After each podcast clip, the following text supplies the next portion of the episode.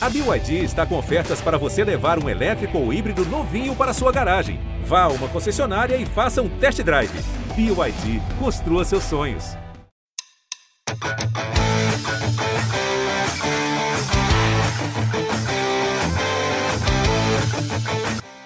Salve, salve para você que está acompanhando o podcast do GE Bragantino. Estamos chegando para mais uma edição, essa número 73, edição que vai falar muito do jogo entre Bragantino e Goiás, um empate em 1 a 1 no Nabizão, sétimo jogo seguido do Braga sem vitória, terceiro empate seguido. O time está aí estacionado na segunda página da tabela de classificação, então a gente vai discutir bastante sobre o que aconteceu no jogo, não só acho que em campo também, né, mas precisamos falar ali de parte da torcida pisando na bola, gritos homofóbicos, parte da torcida também pedindo a saída do Barbieri, um clima meio hostil ali na parte final do jogo.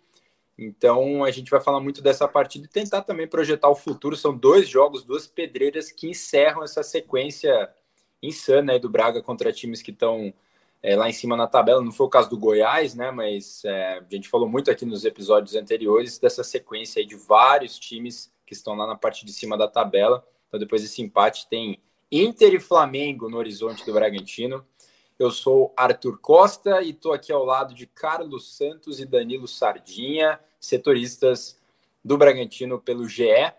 Ah, bora começar então falando desse jogo, Carlos, um a um. O time ficou 10 dias, 11 melhor dizendo, né? 10 dias de preparação, 11 contando o dia do jogo, é, se preparando para esse, esse jogo aí contra o Goiás e voltou a apresentar basicamente o que ele foi para esse intervalo tentando resolver, né? Que era um maior aproveitamento ofensivo e parar de tomar gol. Não deu certo nem de um lado e nem do outro, né?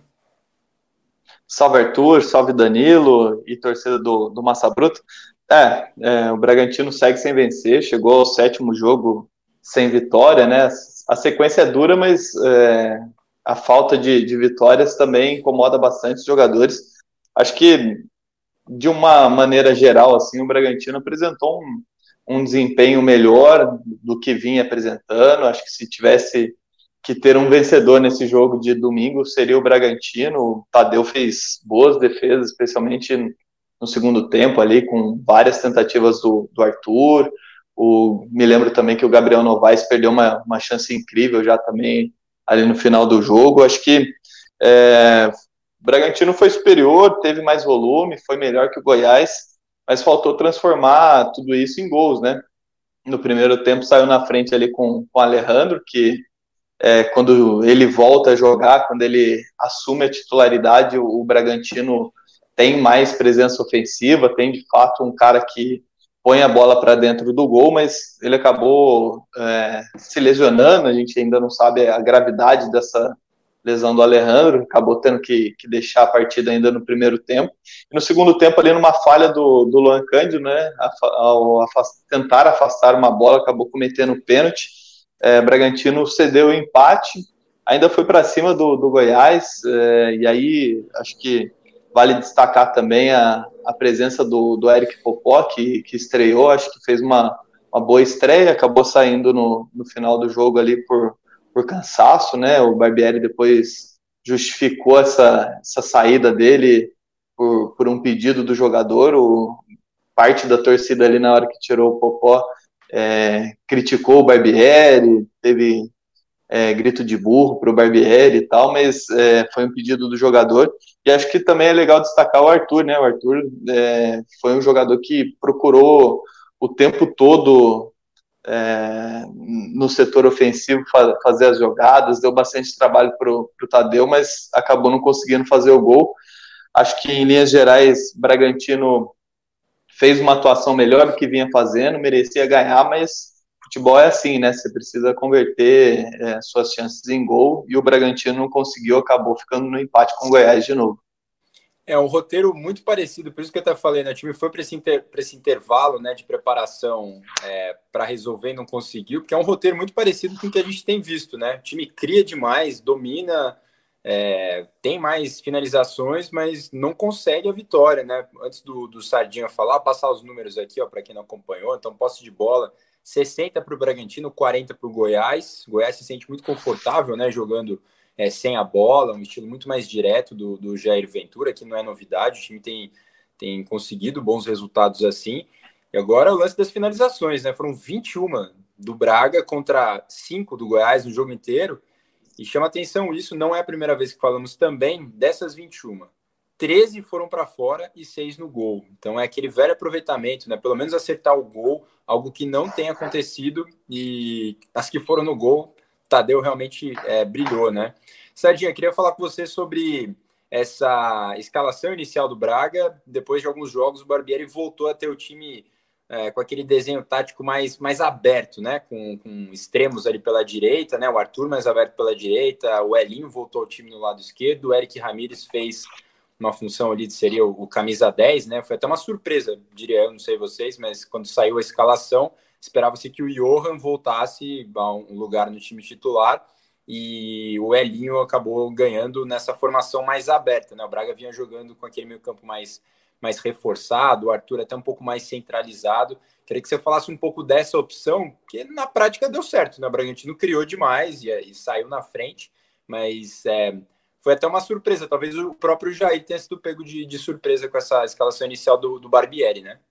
Salve amigos, salve torcida. Pois é, como você bem falou, foi uma surpresa, né? A gente, no nosso grupo lá, quando saiu a escalação, até comentou né, dessa ausência do, do Johan, Johan que participou do último episódio aqui do podcast, é, porque se esperava que ele seria um jogador, né? É um jogador importante, vem sendo um jogador importante nessa temporada para o Bragantino, né? Teve alguns altos e baixos, assim como próprio time também, mas é um jogador importante. Então esperava-se que ele que ele fosse voltar, né? Não pôde jogar contra o Atlético Mineiro por causa da cláusula do contrato, né? Por ele pertencer ao Atlético Mineiro. Então ele vou a, ideia a gente imaginava que ele voltaria à equipe. Mas acho que é isso, como você falou, o time conseguiu criar, né? Bastante. Acho que é o Eric Ramírez tem esse poder de marcação e também é de ajudar um pouco mais quando sai para o ataque. É, então, assim, fez, não fez uma grande partida, mas fez uma partida regular, ajudou ali. O Elinho também tentou algumas jogadas pela, pela esquerda, né? Mas acho que o problema é esse que, que, que a gente falou aí, da questão da finalização, né? Nas últimas é, rodadas aí, é sempre o Bragantino tem, tendo que explicar essa questão do time criar, criar e acabar não finalizando. Acho que é o, essa sequência também, né, de, de sete jogos sem vitória, acho que acaba também muito pesando mais emocional, né, a confiança do jogador. Que, assim, treinar a finalização, a gente acredita, né, que eles estejam treinando, o Barbieri fala sempre isso na, na, nas coletivas, que eles treinam bastante finalização, e eu acho que se fosse só essa questão, acho que, que teria resolvido, mas eu acho que é o que o Barbieri também cita, que tem o fator emocional, né, no campo, eu acho que Bragantino, como é um grupo ainda jovem, né, apesar de ser jogadores jovens que já têm uma certa experiência, mas é uma situação né, que de, de viver esse jejum, o segundo jejum, né, podemos dizer assim, que a equipe está vivendo nessa temporada, lá em maio, viver um jejum também de nove jogos, com eliminações da Libertadores e tal. Então, acho que isso acaba pesando um pouco nos, nos jogadores ali na hora de finalizar, de, né, a bola não entra. Eu acho que o, o emocional tem pesado mais nisso, porque, assim, tempo para treinar, tá tendo, né? Tem mais 10 dias para esse jogo, então acredito que, é mais essa questão emocional mesmo. É, o Barbieri até falou, né, disso depois na, na coletiva, né? Ele foi perguntado, é, é, algo até óbvio, né? Lógico que o time treina finalização, né? Que time não treina finalização, né? Mas ele ele, ele falou justamente isso, né? Que a, a dificuldade no treinamento é você, né, com toda a tecnologia e preparo que existe hoje, você tentar simular situações o mais próximo do real, ali de situação de jogo, mas que é impossível você reproduzir num treino é, essas variáveis que existem num, num jogo, né? Ele falou um pouco disso também. É, queria falar um pouco sobre, vamos lá, o copo meio cheio, começando pelo copo meio cheio, né? Os pontos positivos aqui. Acho que dá para falar da volta do, do Alejandro, é, que acaba sendo um ponto positivo com uma interrogação, porque tem essa lesão, mas assim, até um relato de, de quem estava lá, né? Eu fiz o jogo pelo Premier e na volta do intervalo, ele voltou andando assim, caminhando normal. Normalmente, quando o jogador tem aquela lesão muito séria, né, ele não consegue nem andar, ou anda com muita dificuldade, mancando. É, ele voltou para o banco caminhando assim, meio que normal, sem aparentar algo muito, muito grave. Então, até conversando ali, percebeu seria uma, uma precaução maior do, do departamento médico para não talvez perder o Alejandro por mais tempo. Ó, ele está sentindo aqui, tentou alongar, sentiu, vamos preservar é, o time estava ganhando, né? Na, quando ele saiu, estava tava 1 a 0 né? Se não estiver enganado. Acho que é isso mesmo. Isso, ganhando, e, né? gol, é. e gol dele ainda, né? É, e o gol dele, exatamente. E, então é aquela coisa de preservar, estamos ganhando, estamos bem, vamos colocar alguém ali para segurar. É, então Alejandro acho que foi um ponto positivo. E o Léo Ortiz, meu, que partida, né? Mais uma vez, né? perdendo pouquíssimos duelos e ainda criando, né? Fez assistência para o gol do Alejandro e daria a segunda assistência, aquele gol inacreditável que o Gabriel Novaes perdeu no segundo tempo, foi passe dele também, né? Ele, nesses avanços. Até no intervalo a gente conversou com ele sobre isso, justamente esse, esse elemento que não é surpresa, todo mundo sabe que ele avança porque tem qualidade, mas no jogo tão ajustado, né? Nessa pecinha de xadrez que é, é o Léo, muitas vezes para desarmar o, o, a defesa adversária, ele tem feito um, um, papel incrível, né? Poderia estar um pouco baqueado por não ter ido para a seleção, né? Esse momento do Bragantino que está refletindo nisso também. Foram os dois pontos que eu avaliei assim como, como positivos, Carlos. A gente pode até falar do Popó mais para frente, né? Citando também o que aconteceu com o Barbieri, mas de quem começou jogando, para mim, foram, foram os dois destaques da partida, Alejandro e Léo. É, e o Léo chama bastante atenção, porque geralmente ele faz aquele papel de é claro, né, defensor, mas é, na saída de bola como primeiro construtor, né, um jogador que aposta bastante em, em, em lançamentos longos, é, do campo de defesa mesmo, e dessa vez contra o Goiás ele é, surpreendeu, acho que entre aspas, né, aparecendo bastante posicionado ali pela direita, né, subindo bastante, acho que essas duas é, jogadas que você citou é, no, no jogo, né, o gol e essa esse cruzamento que o Gabriel Novaes acabou perdendo a oportunidade ilustram é, bastante bem assim esse posicionamento dele mais avançado, mais ali é, pela ponta. E acho que até é, outro, não sei se destaque, né? Porque acho que ainda é uma, uma variação que o Barbieri está testando bastante é o, o Ramires, né? Acho que a presença dele ali no, no meio campo é, é justamente para dar uma sustentação maior para o setor esquerdo ali de o ponta conseguir fazer, é, aí pode ser Elinho, pode ser Johan, pode ser é, Sorriso, qualquer um que venha jogar ali, fazer mais dobradinhas com, com Luan Cândido, né?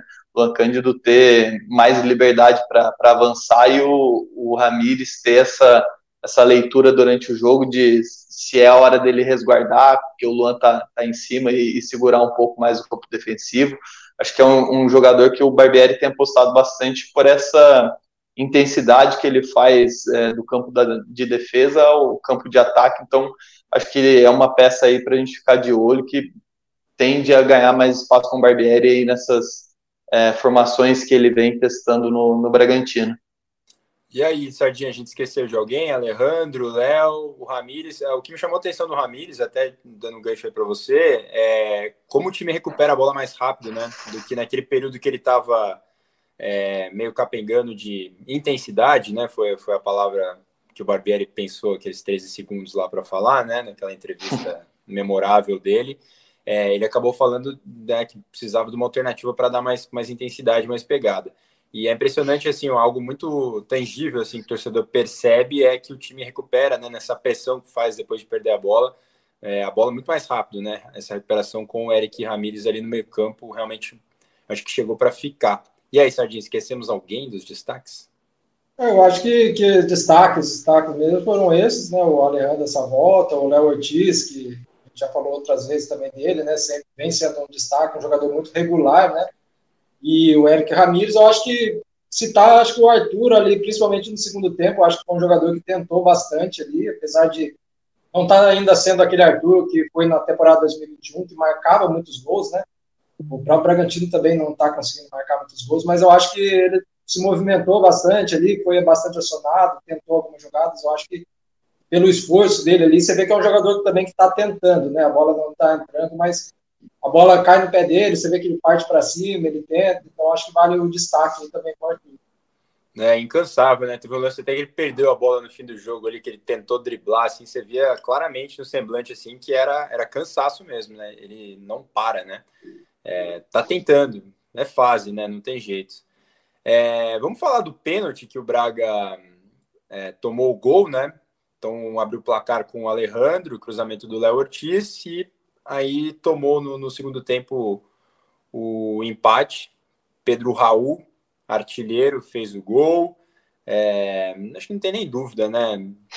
Pênalti mesmo, né? O Luan foi, talvez tenha ido confiante demais, né? Lógico que engenheiro de obra pronta é, é fácil falar agora que ah, era só ter travado, né? Mas a hora que a bola escapa dele, né? Quem assistiu o lance aí depois, a bola escapa, ele vai ali com, com muita sede ao pote, né? Muito confiante que ia pegar a bola. E acho que na minha visão não teve nem dúvida, né? É, o VAR é, o... dessa vez foi bem utilizado, né, Carlos? É, o, o, que chama atenção é o juiz não ter visto no campo, né? Acho que é. até pela, pela pancada que foi, né? A maneira que foi, é, além do, do choque em si, deve ter rolado um barulhinho de leve ali, de osso com osso, né? Porque foi um pênalti bem claro, acho que é, o VAR bem acionado, é, ajudou o, juiz na marcação que ele deveria ter feito no campo mesmo. É verdade. E aí teve outros lances também que o pessoal reclamou, né, Sardinha? Você achou que algum deles teve pertinência na reclamação? Teve um toque, né, também em favor do Goiás? O é, que, que você destacaria aí dessa arbitragem? É, eu, eu, acho que assim, teve essas reclamações, eu acho que da arbitragem, assim, o que chamou mais atenção foi a questão do cartão que deram para o Pedro Raul na comemoração, né, que gerou muita crítica, o próprio Pedro Raul falou que ele sempre comemora, né, eu acho que também foi um exagero ali, dar, dar um amarelo né, para ele ali. Acho que não, não precisava de advertência do, do, amarelo naquele caso. É, e, deixar, mais... e deixar o pessoal do Braga passar impune, né? Porque quem causou a confusão toda ali foram os jogadores do Bragantino, né? Exato, é. Então, eu, eu acho que ali o árbitro, ali foi um erro da arbitragem, mas os demais, assim, mas assim, eu não lembro de nada assim que chamou assim, muita atenção de um erro que a arbitragem teria. Acho que o pênalti, como vocês falaram, foi bem marcado, né? É, foi, foi pênalti mesmo. E, mas eu acho que é mais eu, ficar crítica aí a questão do, do cartão amarelo o Pedro Raul na, na, comemoração. Cara, é bizarro, né? Eu também assim não consigo entender. É... E é um gesto que entre nós, né? Se o cara coloca o dedo ali, né, na boca, pede silêncio e tal, ele pode ser algo assim mais direcionado, né? Mas a maneira que foi, né? O lance de colocar a mão assim atrás do ouvido, não chegou perto da torcida, tava ali praticamente na marca do pênalti, né? É aquela coisa ah, eu também fico meio revolto com essa história. E tem, e tem, o lance de, tipo, é, é um jogo Bragantino-Goiás, não, não, é um rival que você está é. querendo provocar diretamente ali, né? É uma comemoração dele que é. faz outros jogos. Né? Não tinha aquele clima de rivalidade, que você fala, o jogador está é. provocando uma rivalidade. Cara, e vou falar, é, assim, eu acho que o jogo pegou uma pilha depois desse lance que prejudicou muito mais o Bragantino do que o Goiás. É, as jogadas começaram a ficar mais ríspidas, é, você para de pensar um pouco em bola, começa a, toda hora querer reclamar, um cartão para alguém, outro cartão ali, é, a torcida também, aí o jogador parece que queria responder para a torcida em campo, que ó, não, não vou deixar barato, vou pegar, tal uma pilha que foram uns, uns 10 minutos depois do gol, assim, que o jogo ficou numa temperatura, num ambiente, um clima que vou falar que fez mal pro, pro próprio Bragantino, que estava bem na partida, né? E aí, pegando esse gancho também do, do Pedro Raul, a gente fala aqui é, dos gritos homofóbicos de, de parte da torcida. É, o Bragantino até soltou uma nota depois eu estava na transmissão, com toda a sinceridade do mundo, com fone de ouvido tal, eu não consegui é, identificar esse, esses gritos ali de onde eu estava, não sei se pela acústica ali, eu fiquei ali bem pertinho do banco do Bragantino, o pessoal grita bastante já também ali, é, mas nada nesse, nesse sentido assim. E Barbieri também falou que depois do jogo é, ele, ele não chegou a ouvir, acho que foi algo ali do setor das numeradas, né, da, da tribuna ali, da, da parte do ingresso mais caro ali do, do, do estádio, é, mas assim, não dá, né? Não tem como não falar, porque parece que a gente voltou no tempo, né? Aquela história dos gritos no tiro de meta, que virou moda um tempo atrás, e felizmente isso sumiu do futebol. É, mas vira e mexe a gente tem algumas recaídas, né? Esses vacilos que, que não podem acontecer, né?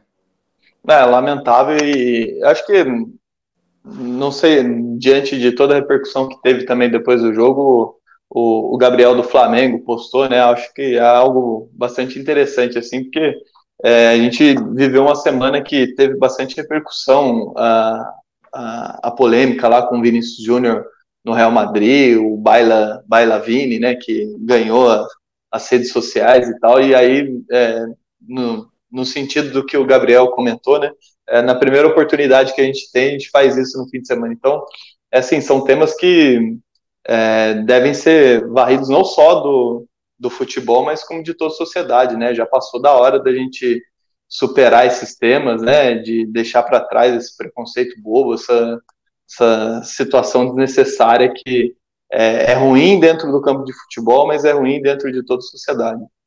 É isso, né, Sardinha? Nem, nem tem o que falar mais, né? É, eu acho que é, é, não é, é isso que vocês falaram, não, não cabe mais, né? Não só no futebol, como na, na sociedade como um todo, né? Então, acho que é um fato lamentável aí que, que ocorreu, né? O Bragantino fez certo em repudiar, né? Que, toda ação né, deve, desse tipo, seja homofobia, racismo, enfim, qualquer tipo de preconceito, discriminação deve ser combatido, né? Todo mundo, por toda a sociedade. Ainda mais o Braga, né, que é um clube bem engajado, principalmente nas redes sociais, o setor de comunicação faz um trabalho bem bacana, né, de, de entrar mesmo nas campanhas desses temas relevantes, é, inclusive de racismo que torcedores sofreram no jogo da Argentina, né, agora fica lá uma, uma faixa no, no estádio, né, racismo não, é, tem que falar a mesma língua em todos os assuntos, né, sem dúvida, não tem exceção. E por falar em grito, é, teve um fora Barbieri ali também, muito envolvido ali com a questão do, do Eric Popó, né? Que era um cara que a torcida estava ansiosa para ver, né? Em campo, chegou há mais de um mês com um status de artilheiro, né? Pelo que ele fez na copinha, pelo Oeste e tal. E meu, eu, eu achei o início dele ali depois de alguns minutos para se colocar ali em campo e achar a posição dele. O início do segundo tempo, principalmente, ele criou várias chances. O cara que tem 1,90 de altura e que deixou uma, uma boa impressão, assim, pelo menos da estreia, pelo menos da minha parte, assim. Acho que ele, ele tem um potencial grande ali a ser explorado. E vamos aqui novamente deixar claro, né? Ele pediu para sair, na hora ninguém entendeu nada, né? Porque ele já tinha entrado no lugar do Alejandro, daí sai de novo. O torcedor chamou de, de burro e por aí vai, né? O Barbieri sofreu. Ele na hora ali até conseguiu falar com quem estava perto, ó, oh, ele pediu, né? Ele pediu, tá sem ritmo de jogo, tal, mas enfim, ali já já estava feito ali o caos. Esse pedido de, de, de, burro, esse pedido não, esse grito de, de burro foi algo mais generalizado. Esse deu para ouvir bastante, assim mesmo com o fone no ouvido. O Fora Barbieri já foi de uma das organizadas ali, é, ficou muito claro ali é, que foi dali, assim, algo mais, mais localizado, né? É, mas não deixa de ser um ambiente de pressão, né, Carlos? Por tudo que aconteceu, tudo o calor do momento, o fim de jogo ali foi muito pesado ali pro, pro Barbieri e pro time, né? É, acho que sim, acho que é, também não, não sei se diante de tudo que a gente já viu nessa, nessa temporada do, do Bragantino, se é uma, uma pressão necessária ou se é um, algo que vá fazer alguma diferença, até pelo, pelo que a gente viu de, de comportamento da diretoria. O Escuro ele já veio é, algumas vezes a público é, mostrar que, que a diretoria, que o Bragantino entende que o problema não é no comando técnico, então é, acho que a torcida, é claro, está insatisfeita com, com o momento ruim, a temporada não foi aquilo que a, a torcida e a diretoria, os jogadores que ninguém queria, mas acho que nessa altura do campeonato também não vejo o, o Bragantino fazendo uma mudança no comando técnico, assim. É, Barbieri acho que tem é, contrato até o final do ano, daí sim pode ser que, que haja uma avaliação se vai continuar ou não, mas é, atualmente assim eu vejo uma pressão é, desnecessário que no contexto do jogo assim mais atrapalhou o Bragantino do que ajudou dentro de campo. E o Popó, você falou na sua primeira resposta, mas deixou uma, uma boa impressão, né? É, o Popó eu, eu achei um jogador interessante. Acho que, é, como você citou, chegou com, com aquele status de, de jogador goleador, né? Foi artilheiro da, da Copinha. Tem aquele, aqueles modos de, de investimento do Bragantino, né? Jovem promessa acho que deixa uma boa impressão, acho que tem bastante, naturalmente, né, por ser jovem, tem bastante margem para crescer, para evoluir, e acho que fez um bom jogo, conseguiu bons espaços, foi bem nas disputas de bola que teve com, com os zagueiros, acho que conseguiu prender bem a, a zaga do, do Goiás, venceu alguns duelos, teve um, um, bom lance dele, acho que no começo do segundo tempo, que ele foi até a linha de fundo, serviu bem o Arthur, né, o Arthur acabou finalizando é, não tão bem, acabou saindo um pouco fraco a finalização dele, mas é, uma jogada em que ele que o Popó ganha no corpo, chega no fundo da na, na linha de fundo e levanta a cabeça, olha onde está o, o Arthur e faz um bom cruzamento. Acho que é, a única coisa assim que acho que ainda é um processo de, de adaptação é com relação a, a posicionamento, a, é, a pressão de, de saída de bola do, do adversário que o Bragantino gosta de fazer lá em cima. Acho que ele ainda está é, se adaptando com relação ao posicionamento, mas sem dúvida acho que foi uma, uma boa estreia do, do Popó. É, tem que pôr para jogar para tirar né, esses, essas questões aí também em campo, né? Na prática as coisas se resolvem, né? Talvez pudesse ter entrado um jogo com menos pressão, dependendo do resultado, mas achei que foi, foi bem legal. E aí, Sardinha, você fez a entrevista dos dois anos do, do Barbieri, né? O técnico que está mais tempo no, no comando de um time de Série A. De repente já tem torcedor gritando fora Barbieri já. É... Eu confesso, outra, outro bastidorzinho, confesso que depois que é, depois do jogo terminou, tem as coletivas né, dos treinadores, normalmente na mesma sala de imprensa, começa com o time visitante, né, uma questão até de, de camaradagem, para o cara ir embora mais rápido também, né? Daí entrou o Jair Ventura. Quando o Jair saiu, demorou um certo tempo para o Barbieri chegar. E ficou aquele clima assim, né? Peraí, mas e aí, né? Vem, não vem, de repente vem o escuro, né? Eu confesso que por alguns minutos ficou um clima meio estranho ali, mas aí chegou o Barbieri, e é o que você falou, acho que é uma pressão meio desnecessária, Carlos, é, é esse processo que acho que a própria direção entende que está nesse esse trabalho de transição, né, que ele falou até na própria entrevista para o Danilo, é, que pressão, hein, ô Sardinha, mas é, parece algo mais externo, mais de torcedor ou de parte da torcida, do que algo ali do ambiente, né? É, parece, pela que a gente sente, né, ali internamente, Parece que o Barbieri ainda tem né, a confiança da diretoria, o escuro, as oportunidades que ele tem, ele, ele fala isso, né, que pelas análises, né, o Bragantino gosta de sempre falar que tanto jogadores, mas comissão também são bastante avaliados por critérios técnicos, né, as avaliações deles ali, a questão não é o, técnico, né. Eu acho que também, eu acho que, é um, que não é só o técnico, né, claro que o ABL também, às vezes, tem, tem as falhas deles, assim como jogadores, a própria diretoria também. Eu acho que é um conjunto, né? A gente se acostumou, de certa forma, com o Bragantino desde 2019, vindo numa ascensão, né? Sempre crescendo. Em 2019 fez uma excelente Série B. Em 2020, apesar de no brasileiro ter começado mal, mas teve uma reação absurda, ele conseguiu a vaga na Sul-Americana. Em 2021 e vai para a final da Sul-Americana, enfim, o time foi só subindo, subindo, subindo, e a partir do momento que deu uma oscilada, já começam, né, nossa, agora tem que tocar tal. Então, assim, esses mesmos jogadores que ano passado conseguiram fazer uma, uma grande temporada, não estão vivendo uma boa temporada, né, nesse, nesse ano, o Barbieri também, né, ao mesmo tempo, então acho que está mesmo nesse processo de transição, a gente vê que o, ele tem tentado, né, a gente, a gente até começou o podcast falando de uma mudança, né, que surpreendeu a saída do Iorra é, para a entrada do Eric Ramirez, enfim, então, tá, a gente vê que está tentando, às vezes a, as tentativas não surtem um efeito, né, esperado em termos de resultado, né, porque o time continua nesse jejum, mas eu acho que tem que fazer uma avaliação um pouco mais ampla e ver também a diretoria nessa última janela de transferência não contratou nenhum reforço assim que chegue, né, para resolver a situação do momento. Né? O Popó entrou muito bem, mas a gente sabe que é um jovem também. Teve o DG que chegou também, mas não é um jogador pronto para resolver, para chegar e, e dar uma outra cara para a equipe. Né? São jogadores para acrescentar nesse momento, desenvolver com o tempo. Então, acho que todo mundo ali, a diretoria, a comissão, os jogadores, está todo mundo nesse processo de, de transição depois de temporadas muito boas. Então, acho que é, colocar na, na conta de um só, eu acho que, que não, não, seria o momento, né? A nossa cultura acaba sempre olhando só para o treinador, né? De ah, não está dando certo, tem que chacoalhar, trocar o técnico. Acho que tem que ter uma análise um pouco maior. É, e não só não contratou ninguém de peso, como perdeu o artilheiro das últimas temporadas, né? O Ítalo saiu, acho que dá para falar meio que pela porta dos fundos, né? Do, do clube, uma lesão que não, não voltava, e aí é anunciado, né? Pelo, pelo Bahia. É, Per, perdeu entre aspas, né? Teve, teve o aval da diretoria a saída do, do Ítalo, né? Acho que foi muito não, mais uma questão. Perdeu, né? é. Ah, sim, é, o Barbieri sim, mas foi algo é, que partiu do próprio clube e, e, não do, do jogador, vamos dizer assim, ou de um assédio do mercado.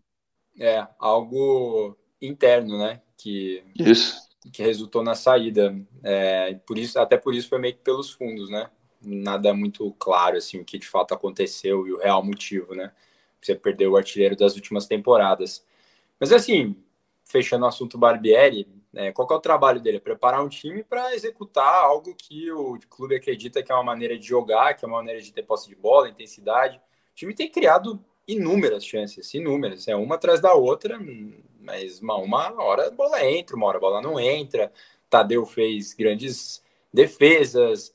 Aquela bola do Gabriel Novaes, não consigo entender ainda como que ela não entrou, assim, eu já vi ela ali no campo e eu fiquei impressionado, vi o replay depois na TV e, cara, impressionante como aquela bola não entrou. É uma, algo assim, a física não, não, consegue explicar o movimento que ele fez, deu tudo certo, né? E a bola foi, foi por cima. É, acontece.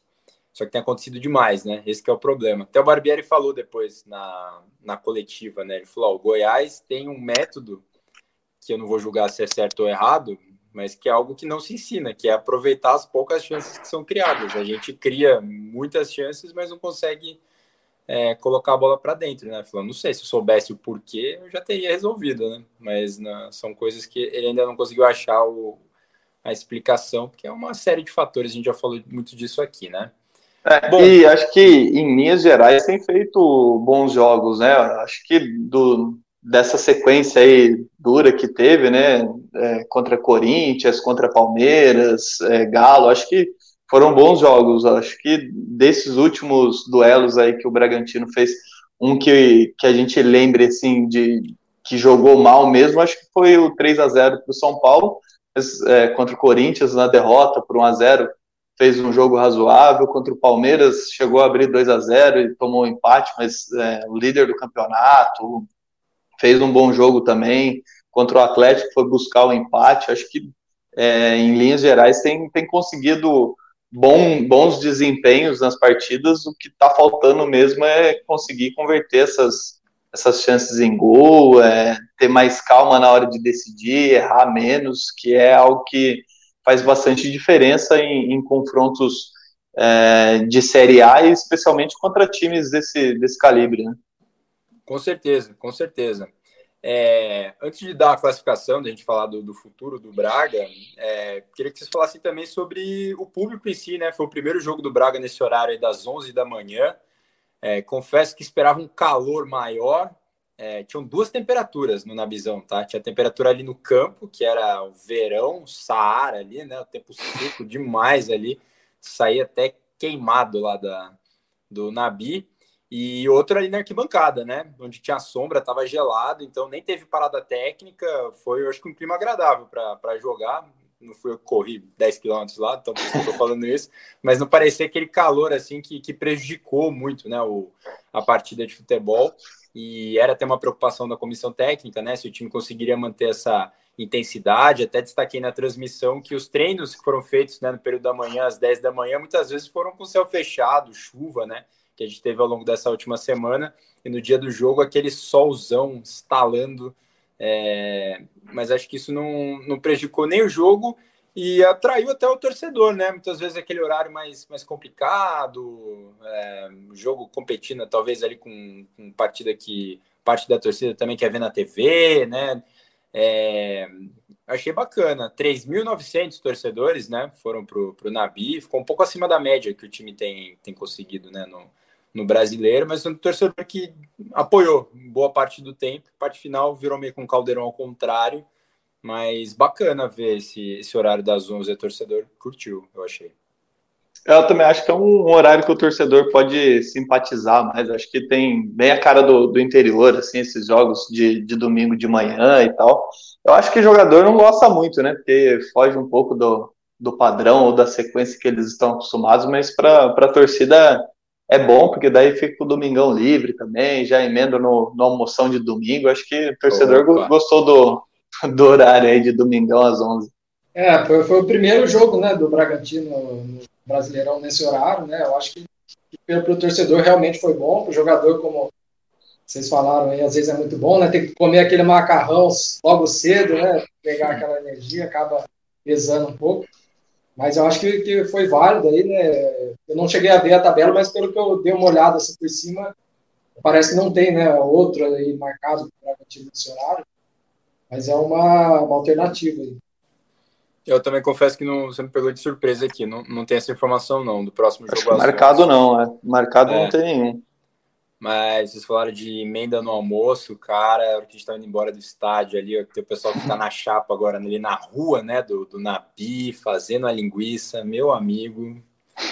Que cheirinho, viu? Que cheirinho, que cheirinho. Tava bom o negócio. Braga, então, com esse empate, sétimo jogo sem vencer, foi. Né, continua, né, na 12 colocação, são 34 pontos, tem uma galera, né, com 34, tá nesse miolo aí de, de classificação, sem conseguir voltar para a primeira página. É... Tem dois jogos fora, duas pedreiras, Inter e Flamengo na sequência. É, não quero ser aqui mãe de nada, nada de futuro, assim, mas só falando da diferença aqui de pontos para jogar para análise aí, né? Braga tem 34, o Havaí, que é o primeiro da zona de rebaixamento, tem 28. São seis pontos de, vantagem aí para a zona do rebaixamento. E pensando aqui na Libertadores, G6 por enquanto, né, são 10 pontos é, atrás dessa linha de corte. Carlos, depois desses dois jogos aí, onde você acha que vai ser esse campeonato do, do Bragantino daqui para frente?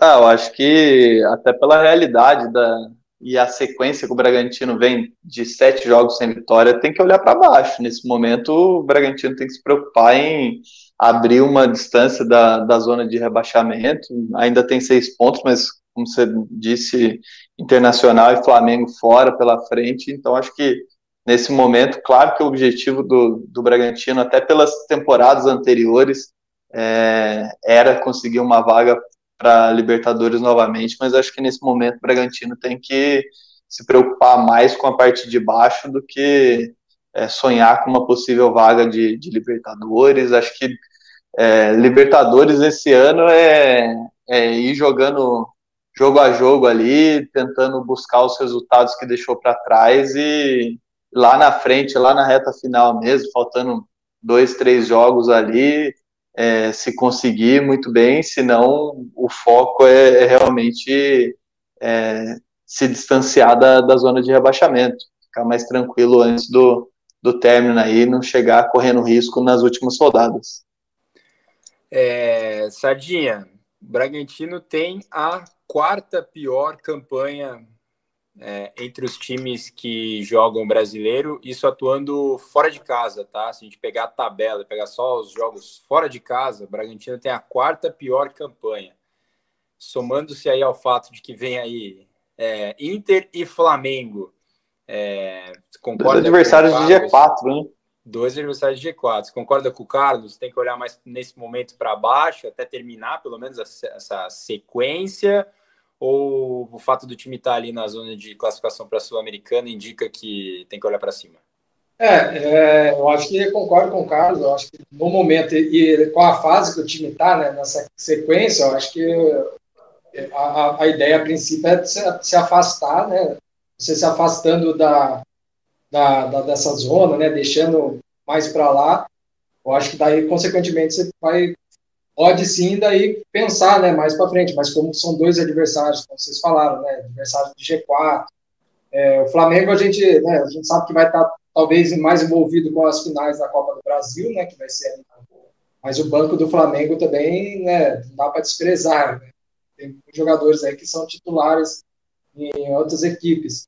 Então vão ser dois jogos difíceis. Eu acho assim que, pelo que o futebol do Bragantino hoje, né, não, não é um futebol para ser rebaixado. Eu acho que tem equipes que estão piores, mas também não é um futebol para conquistar uma vaga na Libertadores. Eu acho que as vagas hoje, acho que quem está ocupando tem apresentado melhor futebol que o Bragantino. Então, não estou dizendo que o time não vai conseguir uma vaga na Libertadores, nem que não vá ser rebaixado, mas, mas eu acho que, pelo que tem apresentado hoje, é mais está mais ali para o meio da tabela mesmo. Mas eu acho que a, a ideia é tentar encerrar esse, esse jejum, acho que o quanto antes, né? Claro que os jogadores querem isso, todo mundo quer isso, né? Mas é tentar encerrar o quanto antes para até para ganhar essa questão de confiança mesmo, né? Para essa reta final. Agora faltam 11 jogos, né? Para acabar o brasileiro. O Arthur mesmo na zona mista, em entrevista para a Rádio 102 falou, né? Que são 11 finais. Acho que tem que ter mesmo esse pensamento, né? Porque agora é tentar encerrar esse jejum quanto antes, voltar a confiança para daí, quem sabe, né, tentar uma, se garantir no, pelo menos uma Sul-Americana e quem sabe conforme se abria o G6 também, estender um pouco mais, pegar uma, tentar uma vaguinha na, na, Libertadores. Mas hoje, pelo que tem apresentado, eu acho que não é um futebol para cair, mas também não estava apresentando futebol para Libertadores. Próximo jogo, então, contra o Inter, é 28 jogo, 9h45, né? É... São 10 dias de preparação. Então é o meio da tabela da semana que vem, né? É a quarta que vem. Caiu aqui minha cola aqui. Caiu a internet aqui. é isso aí. Cola, mas é isso, né? 9h45, né? Esse duelo lá no, no Beira Rio, que jogo, hein? O Inter tá, tá muito bem lá, né? É, não vou fazer a gente projetar, tá muito longe ainda esse, esse jogo, a gente nem sabe. Mas fica aí a expectativa, né, pela, pelo retorno do, do Alejandro, né? Foi bom ter essa janela justamente para saber a real situação do, do Alejandro. Mas se não tiver, quem sabe, uma chance para menino Popó brilhar mais uma vez. É, eu gostei, eu fiquei com uma boa, boa impressão dele. 42 minutos de, de podcast já, vamos chegando aí para a reta final, para os nossos acréscimos aqui, para os destaques finais, Carlos. O que, que você manda aí? Bom, é, se o time principal não está na, nas melhores fases, é, vou trazer aqui um destaque do, da equipe sub-23, né? Está na, na final do, do brasileiro de aspirantes. Afinal, despachou o Vila Nova, né? Venceu por 3 a 0 na última semana aí por 3 a 0 e, e conseguiu a vaga para a final pela primeira vez aí para o Bragantino no brasileiro de aspirantes. E a decisão é agora na sexta-feira contra o Cuiabá, lá na Arena Pantanal, jogo único. Jogo único. É, até o, o, Lucas, antes de entrar de férias, ele trouxe a informação aqui, né? Que tem um pessoal do, do time de aspirantes ali sendo observado tal. Tem. É, tem um Alejandro lá também. Acho né, que o próprio, é o... próprio Real que jogou contra o Vila Nova na semifinal. É, é um é. time bem de, de transição entre o, o profissional, né? O time de cima e, e o pessoal do Sub-23 mesmo. O Lucão, goleiro também, né? O Lucão, Lucão também. Jogou, é. É, o Alejandro, que é com J, né? Esse do aspirante é com J. Não confundir, é meio atacante daí, né? Não é um, um centroavante, que é o que tá faltando aí caso o Alejandro não, não se recupere, né? Para a sequência aí do, do brasileiro. Bem lembrado, Carlos. O aspirante está bem. Feminino está bem também, né? O time está dominando aí o Paulista, segue imbatível, tá voando o time da Rosana. Quanta diferença, né, para o brasileiro. Qual que é seu destaque final aí, ô Danilo? Ah, vou destacar é mais uma curiosidade desse, dessa questão do tempo, né? O Bragantino, os 11 dias que ele teve da última vez, fazia cinco meses que ele não tinha 11, 11 dias, né, pra, pra, de preparação. E agora, pela primeira vez, né, ele tem 11 dias e depois agora mais 10, né? Então, se for ver, num mês o Bragantino vai ter, lá, ter feito dois, três jogos, né? Muito, é um período de 30 dias, assim, né? é um período muito grande. Eu acho que é, importante né, para o time que está querendo se reajustar, está precisando reajustar. O Barbieri também falou pelo lado que às vezes perde um pouco o ritmo de jogo, né, mas, mas como o Internacional também vai ficar 10 dias parado também, então acho que é mais o destaque é essa, esse período aí que o Bragantino viveu sequências, agora pega 11 dias e depois tem mais 10 dias para de preparação, acho que é, o destaque é esse. Lembrando, foi em maio, oito jogos no mês? Foi isso? Maio? Vocês Maio. até matéria, né, no GE. que diferença, isso. né? Meu Deus. Maratona. Maratona contra tempo de sobra agora, né? Ó, meu destaque final vai ser meio diferente. O Lucas Rangel, né, nosso âncora aqui do podcast, casou, tá de férias aí e tal. Mas, cara, como ele é querido lá no Nabizão, meu, todo mundo vem falar do Rangel, cara, todo mundo sabia que ele tinha casado. O cara é um, uma celebridade em, em Bragança Paulista, nunca vi um negócio desse. É do Maqueiro até o cara lá da tribuna, lá, impressionante. O Rangel com certeza estará nos ouvindo, se preparando aí para a volta, né? Tá acabando essa mamata aí do chinelinho dele, né? Rangel é o destaque, então. É o destaque. Parabéns, saudades, Rangel. É... Ele tá com o seu, só, só agasalho da cancha, shortinho da cancha. Ele que tá sempre acompanhando também, né? Acompanhou a transmissão lá, deu uns toques. É... Daqui a pouco ele tá de volta também, ele que sempre tem informações. Ele vai voltar no momento chave aí, né? Da, dessa reta final, falando de planejamento para a sequência né? da, da temporada é, Barbieri, né? Tem esse lance da renovação de contrato, então o Rangel já vai voltar já com, com aquela apuração em loco é, bem importante aí para a gente poder destrinchar o futuro do Braga aí. É isso, hein, torcedor? Muito obrigado aí pela sua companhia, pela sua audiência. A gente volta no próximo momento para falar de tudo que acontece do Bragantino. Até mais!